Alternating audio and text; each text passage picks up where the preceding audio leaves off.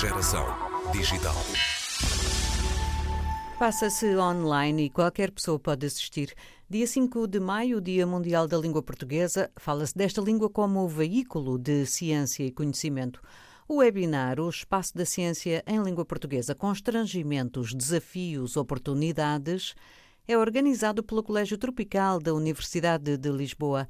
Jorge Malheiros é vice-diretor do CETROP explica-nos o contexto da iniciativa.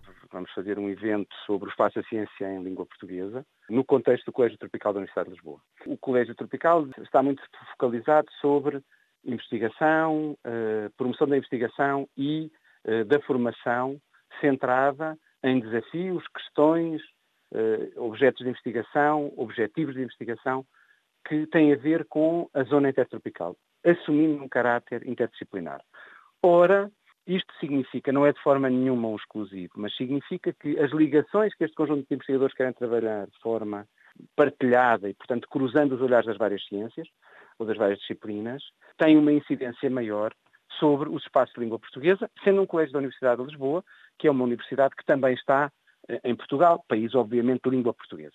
E, portanto, eh, pareceu-nos pertinente, porque todos os países da CPLP, o único que está fora dos, da zona intertropical e que tem, que tem língua portuguesa é Portugal, os outros estão todos na zona intertropical, pode haver pequenas margens que não estão, mas outros estão todos na zona intertropical, e tem havido trabalho dos vários investigadores relativamente a questões diversas, não é?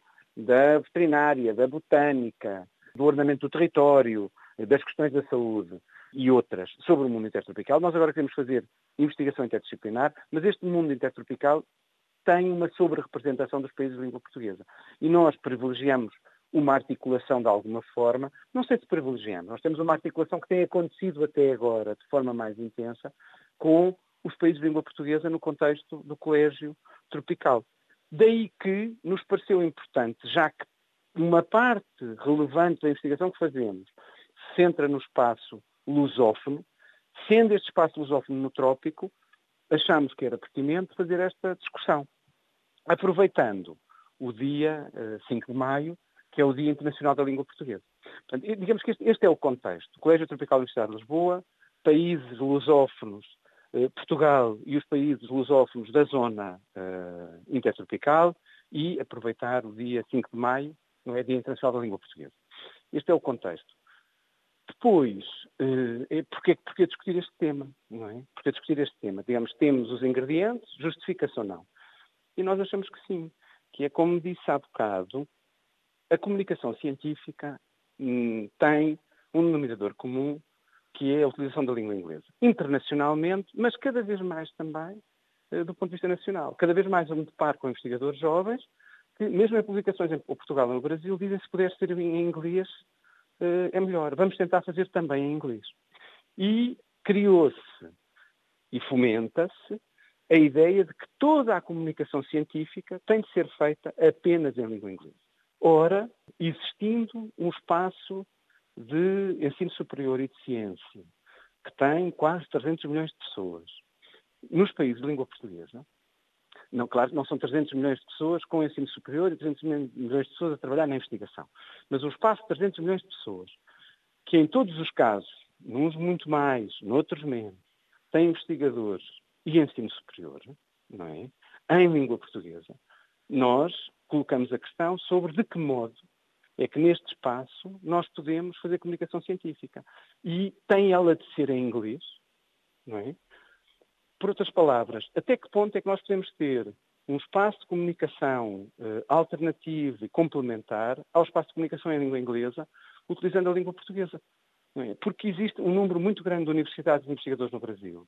Nós temos aqui em Portugal também bastantes investigadores de várias universidades. Existem universidades em Angola, em Moçambique, e existem investigadores que falam português noutras universidades, com centros de estudos portugueses e nos Estados Unidos, no Canadá, noutros países europeus, e, portanto, há aqui um espaço de comunicação que pode ser feito em língua portuguesa e que, se calhar, tem pertinência, porque muitas vezes os casos que nós estudamos eh, têm eh, contextos que remetem para o espaço lusófono, para um país lusófono. E, se calhar, há diálogos aqui que nós de fazer que têm mais sentido serem feitos em português. O webinar O Espaço da Ciência em Língua Portuguesa acontece dia 5 de maio depois das duas da tarde, hora de Portugal. Tem duas sessões. A primeira reúne o reitor da Universidade de Lisboa, a reitora da Universidade de Cabo Verde, a diretora do programa da Gulbenkian Parcerias para o Desenvolvimento, o diretor de Serviços da Língua do Camões Instituto da Cooperação e da Língua e o ministro português da Ciência e Tecnologia e Ensino Superior. Depois das quatro da tarde, pergunta-se o que pensam os investigadores. E lá estarão Maria Mota, Elísio Macamo, Cristiano Toni, Margarida Queiroz e Luís Felipe Barreto. No segundo painel, o que queremos é ouvir os investigadores de várias áreas para que eles nos digam, na sua perspectiva, como é que faz sentido comunicar a ciência. É isso que nós esperamos ouvir em termos de conclusões. Faz sentido comunicar em língua portuguesa ou para eles não faz sentido comunicar em língua portuguesa? Fazendo sentido comunicar em língua portuguesa, que circunstâncias é que o justificam, sabendo-se que também têm de comunicar muitas vezes em língua inglesa? É porque estamos no espaço lusófono? É porque queremos atingir um público não académico, mas que, para quem é o trabalho científico, sobretudo da ciência aplicada, é muitíssimo útil, não é? Se nós estamos a fazer investigação em saúde, gostamos que, mesmo que a investigação eh, sobretudo se for investigação aplicada, nós queremos que depois os resultados, de modo mais imediato ou mais longo prazo, sejam transmitidos à sociedade. E queremos às vezes ter um diálogo com a sociedade para perceber se os caminhos que estamos a percorrer valem a pena e são socialmente úteis e reconhecidos, ou se pelo contrário a sociedade tem outras expectativas em relação a nós. E muitas vezes a sociedade mais próxima, e quando eu digo mais próxima é a nacional, a lusófona, eh, espera e vai compreender uma comunicação em língua portuguesa e se calhar compreende menos, mesmo cada vez mais, e felizmente toda a gente fala inglês, ou fala um pouco de inglês, mas eh, está à espera que este diálogo com a ciência seja feito em língua portuguesa. Portanto, o que queremos ouvir dos investigadores é pensando nos, nas várias áreas científicas, qual a relevância de comunicar em português e em que circunstâncias se deve comunicar em português. Juntando-se a isto, porque se reparou, há uma pessoa a minha colega Margarida Queiroz, que é diretora de uma revista da Finisterra. É uma velha revista de geografia, uhum. que tem mais de 50 anos, e que vai resistindo, digamos assim, a, muitas vezes, ao desaparecimento de revistas que não publicavam uh, apenas em inglês.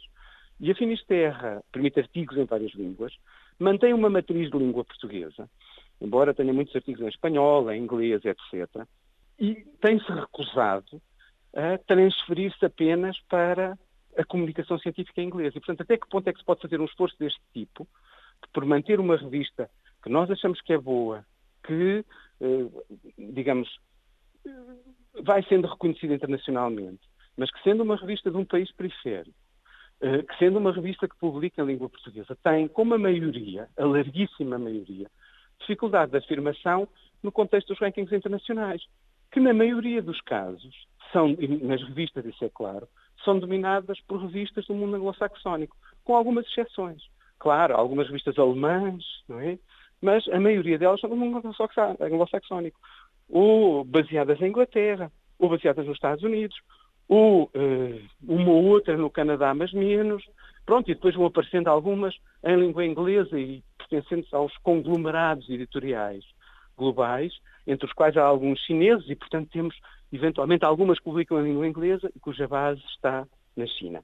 Mas eh, as revistas, digamos assim, antigas e que vão, vão utilizando outras línguas, o espanhol, o português, o francês, têm menos, muito mais dificuldade em entrar nos rankings internacionais. E como as carreiras hoje dependem muito uh, do que se publica e do que se publica nas revistas reconhecidas, dependem excessivamente disso, a questão é como é que se consegue manter uma revista deste tipo, sabendo que uma parte dos investigadores vai tentar, e voltamos ao que eu disse no início, vai tentar publicar em inglês, claro que pode fazer na Finisterra, mas se calhar prefere fazê-lo numa outra revista, que sendo uma revista uh, em língua inglesa, de uma das editoras uh, científicas que tem várias revistas, muitas vezes baseadas, como eu digo, nos Estados Unidos, na Inglaterra ou na Europa, mas publicando só em inglês, e os jovens, e mesmo os mais reconhecidos, preferem editar aí, porque essas revistas têm mais visibilidade e recusam ou deixam um material menos relevante para as revistas de língua portuguesa.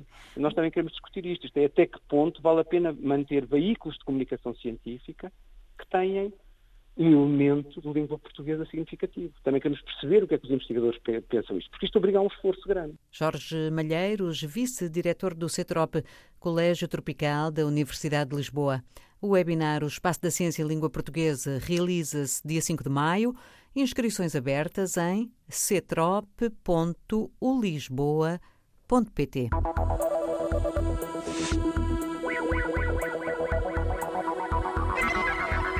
Geração Digital.